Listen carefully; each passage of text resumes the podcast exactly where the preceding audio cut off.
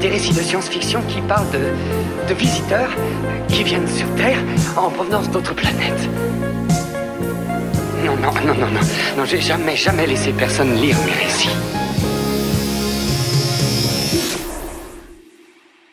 Bienvenue pour le troisième épisode de Néochronie. Pour notre deuxième nouvelle du cycle sur la criminalité, nous vous proposons un récit d'ici Tub intitulé Un peu de temps à tuer.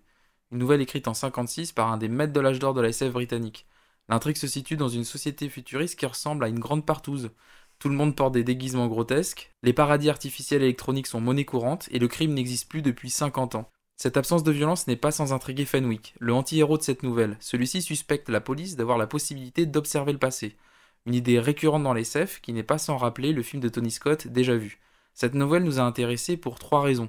Sa réflexion sur les paradoxes temporels, sa qualité littéraire, et enfin pour sa vision du châtiment. En effet, la manière dont la police de cette époque conçoit la justice comme un outil de vengeance nous rappelle l'épisode La chasse de la série de SF britannique Black Mirror. Bonne écoute. L'inconnu masqué, il portait également une cape rouge, le conduisit dans une loge à l'écart, pressa le bouton de la paume de la main et, quand l'écran se fut abaissé, l'espace d'un claquement sec, il s'inclina. Écoutez, déclara-t-il avec calme, ce que je veux est simple. Je veux que vous tuiez quelqu'un pour moi. C'est simple, en effet, convint Fenwick, laconique. Il balaya la pièce des yeux, puis, par l'écran polarisé, plongea son regard dans la salle, où les invités s'en donnaient à cœur joie, frappant du pied, claquant des doigts, ce qui laissait présumer que l'on avait mis les excitubes à fond. De l'endroit où il se tenait, Fenwick ne pouvait percevoir les pulsations électroniques qui intoxiquaient les crânes. Il ne lui était pas davantage possible de reconnaître une seule personne. La mode, cette année, était au costume Renaissance. L'année précédente avait vu le règne de l'époque victorienne, et la prochaine marquerait peut-être l'avènement de l'art vestimentaire de la Grèce antique, mais cette année-là, tout le monde portait de longues et légères capes jusque chevilles, et des masques bizarrement déformés qui ne couvraient le visage qu'au-dessus de la bouche. S'il ne pouvait s'empêcher de ne voir là qu'une vaste idiotie, Fenwick n'en obéissait pas moins aux impératifs de cette mode. Ses occupations, de vocation il en avait guère eu, exigeaient en effet qu'il changeât lui aussi de garde-robe chaque année. Une concession fort bénéfique pour la marche de ses affaires. Nous sommes tranquilles derrière cet écran, observa l'inconnu lorsqu'il se rendit bien compte que Fenwick ne se résoudrait pas à prendre la parole. Vous n'avez rien à craindre. Parlez pour vous, corrigea Fenwick. Je ne sais même pas comment vous vous appelez. Je ne vous connais pas et vous m'avez convié à un entretien privé où il s'avère être question d'assassinat. Pour qui me prenez-vous? Sous le masque, les lèvres ourlèrent un sourire. Pour ce que vous êtes. Un chasseur endurci qui abat les innocents et les sans défense. Chasser n'est pas assassiner, répliqua Fenwick. Tiens, dites-moi, quelle différence existe-t-il entre tuer un singe et tuer un homme? Lorsqu'on est surpris à tuer un singe, on paie une lourde amende, dit Fenwick, le ton brusque. Mais la punition est bien plus sévère lorsqu'on tue un homme. Vraiment.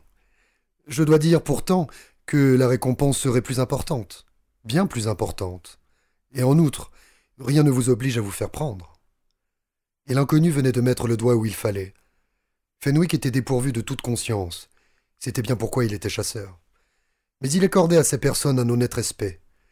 Tu étais simple, mais échapper aux conséquences d'un meurtre, voilà qui posait un problème. Pas de mobile, insistait l'autre. Pas de soupçon possible. Aucune raison pour que la police s'intéresse le moins du monde à vous. S'il y a bien un homme sur Terre qui peut commettre un meurtre et s'en tirer, c'est vous. Vous me flattez. Fenwick souhaitait que l'homme ôtât son masque afin qu'il pût lire l'expression de son visage. Mais je ne suis pas un assassin. Vous avez besoin d'argent, et comme je viens de le dire, la récompense serait importante. Suffisamment pour que je risque ma vie? Cela n'ira pas jusque-là.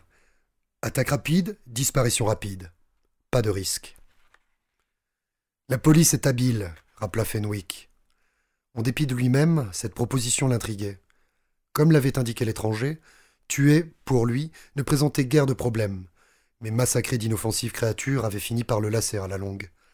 Ce genre de chasse s'avérait maintenant trop facile. S'il essayait une proie différente La police est habile, admit l'inconnu mais moins habile qu'elle aimerait vous le faire croire. Vous connaissez leur système habituel? Toute personne en relation avec un délit, quelle que soit son envergure, passe au scruteur et au détecteur de mensonges. Si un suspect est coupable, ils mettent la main dessus. Mais si le coupable ne fait pas partie des suspects, Leur est-il possible d'interroger les dix millions d'habitants de cette ville? Il passa la main sous sa cape et exhiba dans un froissement de papier une liasse de beaux billets neufs. J'ai dit que la prime serait importante. Vingt mille crédits, pour être exact. Il tendit les billets au chasseur. Cela vous semble-t-il suffisant? Des gouttes de transpiration perlèrent sur le visage de Fenwick, derrière le masque. L'inconnu l'abordant au cours de la soirée, la conversation, la suggestion du meurtre, il avait jusqu'à présent tout considéré comme un canular. À la vue de l'argent, tout devint très réel. Si vous souhaitez tellement voir mourir cet homme, pourquoi ne pas le supprimer vous-même s'enquit Fenwick?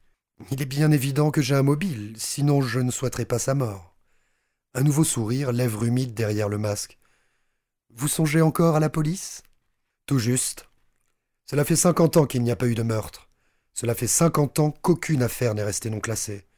Et selon certaines rumeurs, elles sont fausses, coupa l'autre. La police ne dispose pas d'une machine qui lui permet de regarder le passé.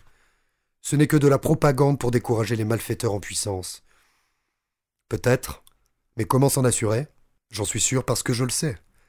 Et même s'ils avaient un tel appareil, vous serez masqué et, avec votre expérience de chasseur, vous savez couvrir vos traces.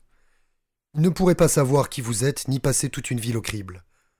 Mais de toute manière, la question ne se pose pas. Un tel appareil n'existe pas. Il balaya le gras de son pouce du coin des billets. Et la peine capitale n'est plus en vigueur. Vous avez raison, fit Fenwick, songeur. Mais les risques ne sont pas moins importants. L'importance des risques ne dépend que de vous, répondit l'inconnu d'un ton plat. Dites-vous que c'est un défi. Vous, le chasseur, contre toute la puissance de la loi. Vous devez tuer puis vous enfuir. Pour vous, le meurtre se fera sans problème, et la fuite devrait être passionnante. Il égrena une nouvelle fois la liasse de billets sous le regard figé de Fenwick. Je pourrais accepter sortir d'ici en oubliant ce que vous me demandez de faire, fit remarquer ce dernier. L'inconnu hocha la tête en signe d'acquiescement. Vous pourriez, répondit-il paisiblement. Avez-vous l'intention de le faire? Non. Fenwick saisit l'argent.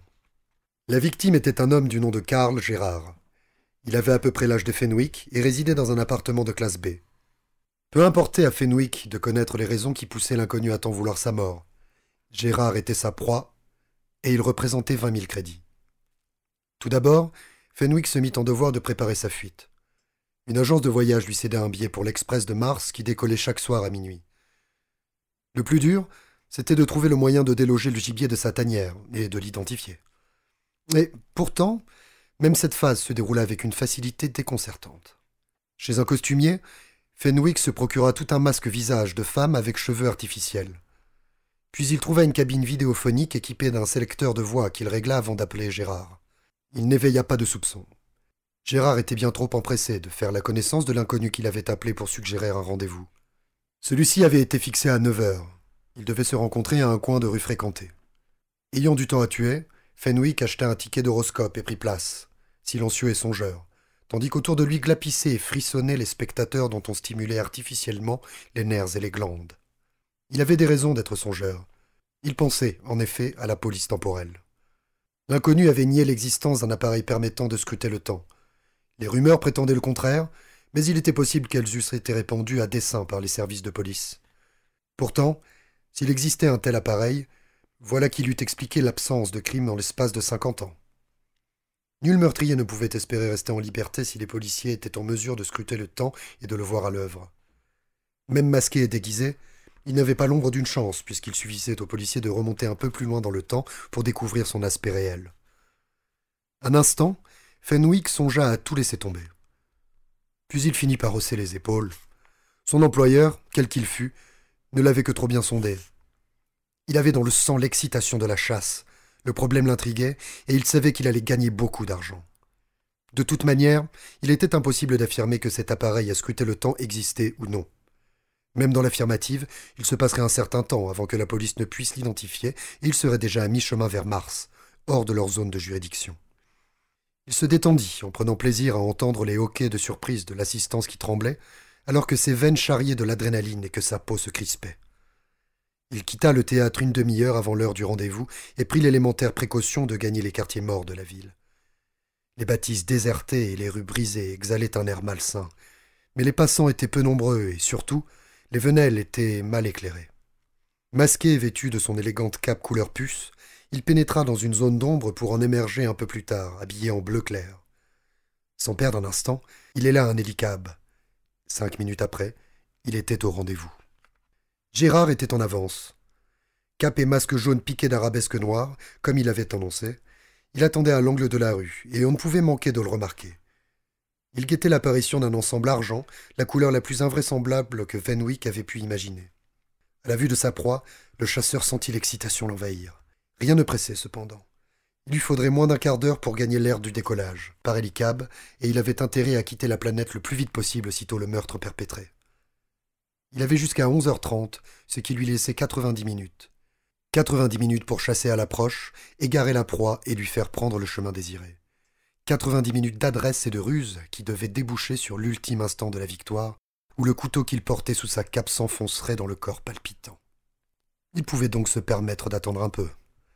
Au bout de près d'une heure d'attente, Gérard finit par admettre qu'il avait fait l'objet d'un canular. Il s'éloigna en hésitant, suivi de Fenwick, comme une vive silhouette du destin qui guettait l'heure et l'endroit voulu. Gérard se mit à errer, à contempler les étalages et les vitrines, à lire les bandes d'informations destinées au public, à jeter des coups d'œil en direction des jaillissements scintillants de la publicité.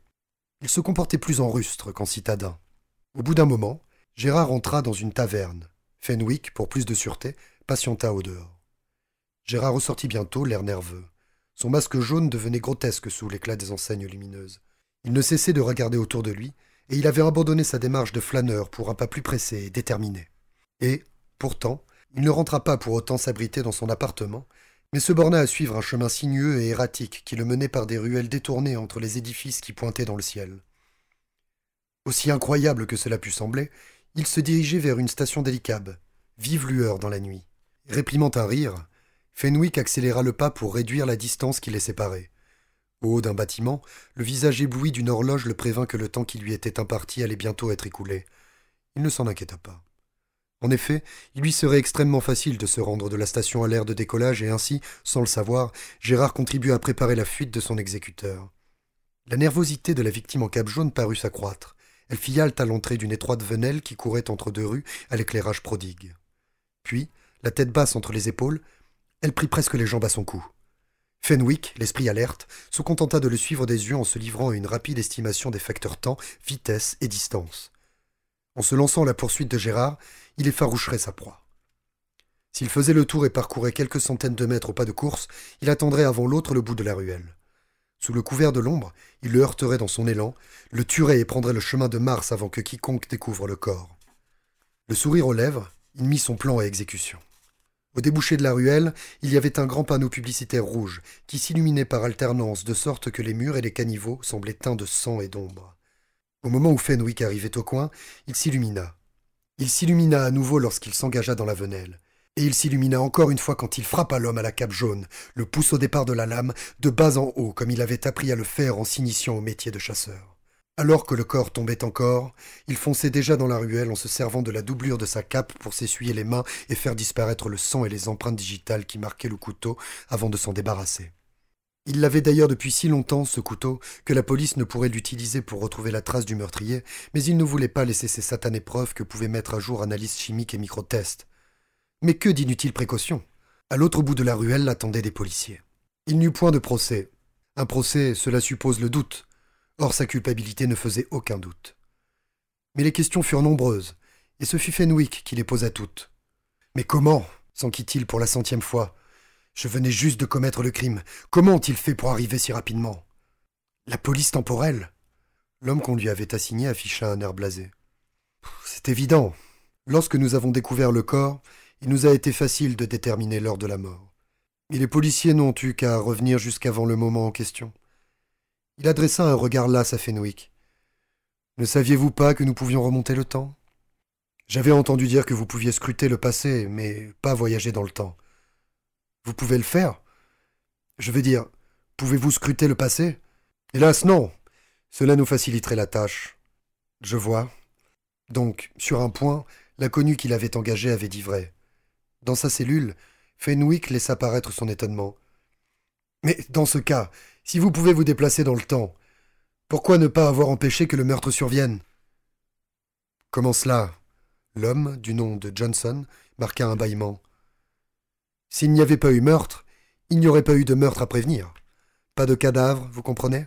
Et donc aucune raison de remonter le temps. Je ne vous suis pas, gémit Fenwick. À moins que. Pas de meurtre, donc pas de cadavre, donc pas de raison de remonter le temps. Mais si vous ne remontiez pas le temps, il y aurait un cadavre, donc. Éberlué, il cracha. Un paradoxe Non, fit Johnson. Il n'y a pas de paradoxe dans le temps. Fenwick secoua la tête. Si quelqu'un remontait le temps et tuait son grand-père, que se passerait-il? Cette histoire commence à me rabattre les oreilles, répliqua Johnson. Bon, que se passerait-il donc si le cas se produisait? Tout d'abord, s'il tuait son grand-père après la naissance de son père, cela ne changerait rien du tout. S'il le tuait avant la conception de son père, alors là, bien entendu, il ne pourrait exister. Et s'il n'existait pas, il ne pourrait pas avoir tué son grand-père. Donc s'il est vivant, c'est qu'il n'a pas tué son grand-père. Il ne peut pas tuer son grand-père. L'argument présent est ridicule. Moi j'ai toujours l'impression qu'il y a là un paradoxe, insistait Fenwick. Il ne peut y avoir de paradoxe temporel.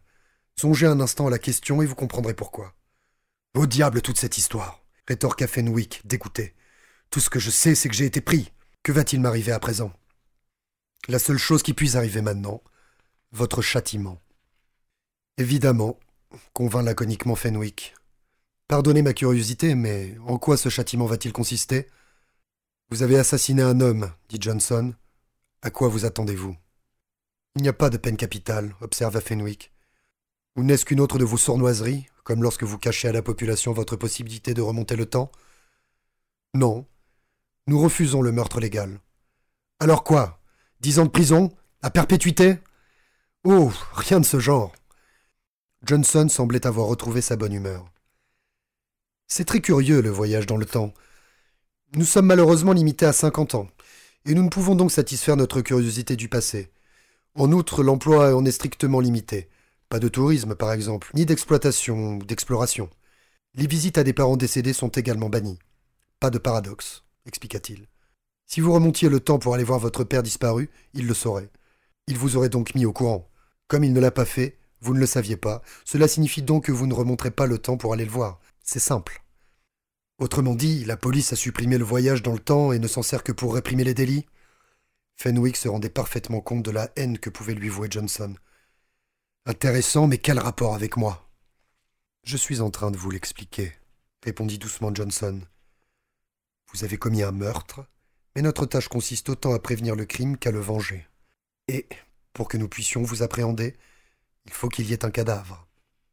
Voyant l'air intrigué de Fenwick, il sourit. Réfléchissez un peu. Vous avez été appréhendé, ce qui signifie que vous avez tué. Comme vous avez tué, vous devez être puni. Or, en même temps, nous avons le devoir de protéger les citoyens, et nous ne pouvons donc vous laisser assassiner un innocent juste pour pouvoir vous prendre et vous punir. Il se leva et baissa les yeux vers le chasseur. C'est extrêmement simple. Je suis certain que vous serez d'ici peu à même d'apprécier la justice de cette mesure. Il sourit, un objet métallique brilla dans sa main.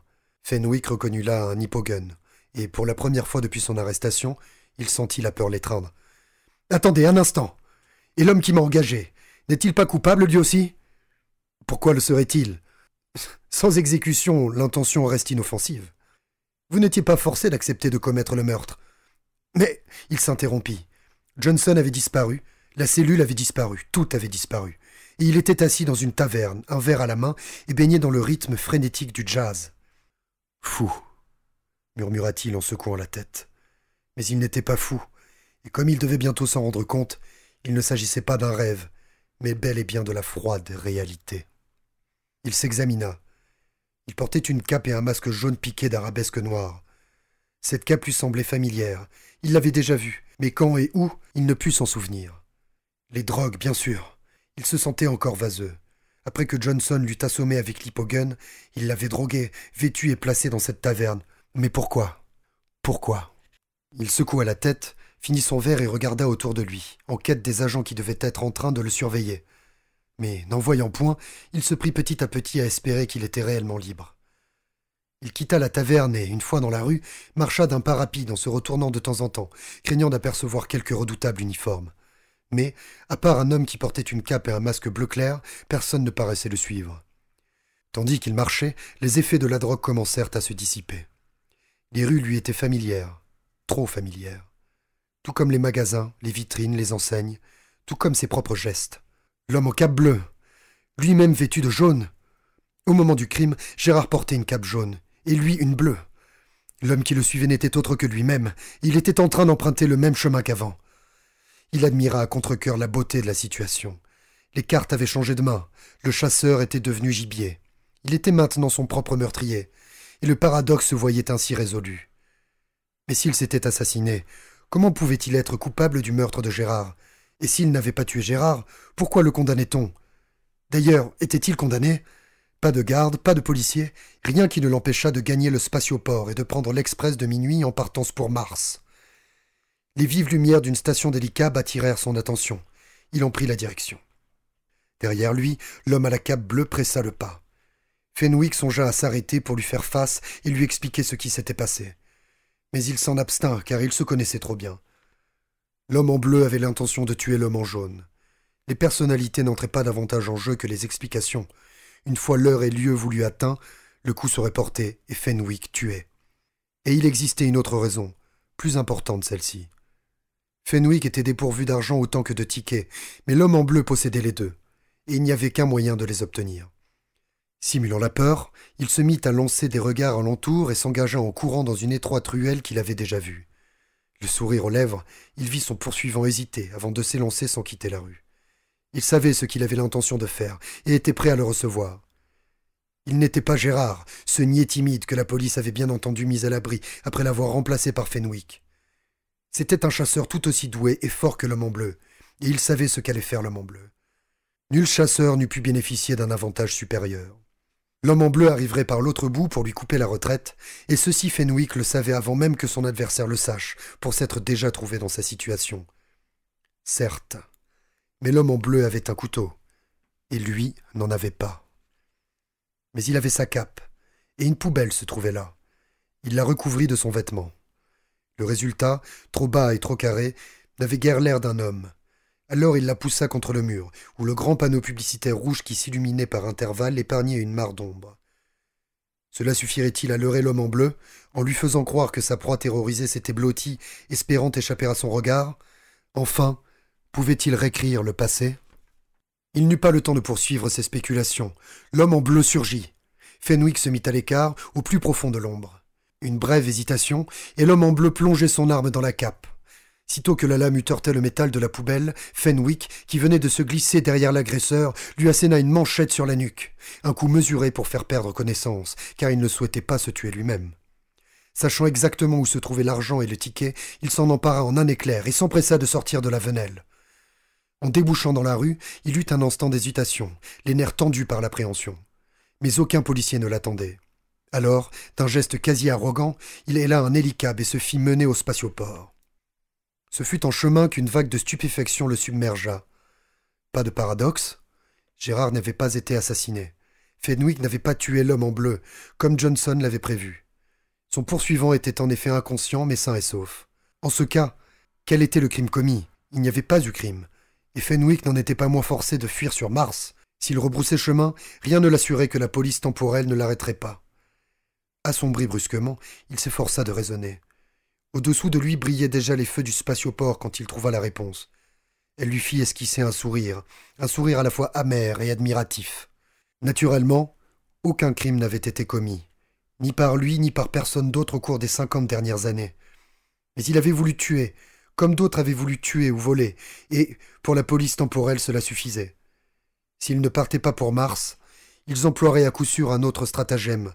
Par exemple, ils le substitueraient à sa victime.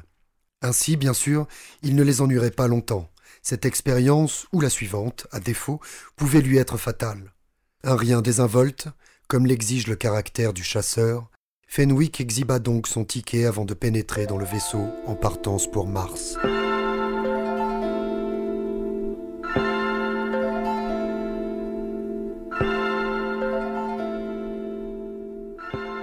C'était Un peu de temps à tuer d'ici Tub, une nouvelle publiée dans Galaxy en 1956 et traduite en français par Philippe R. Up. Une émission présentée par Fred Serval, une nouvelle lue par Max Steinmetz, le morceau de fin est Mercury d'Harold Fisher. À la semaine prochaine pour une autre nouvelle autour du thème de la criminalité.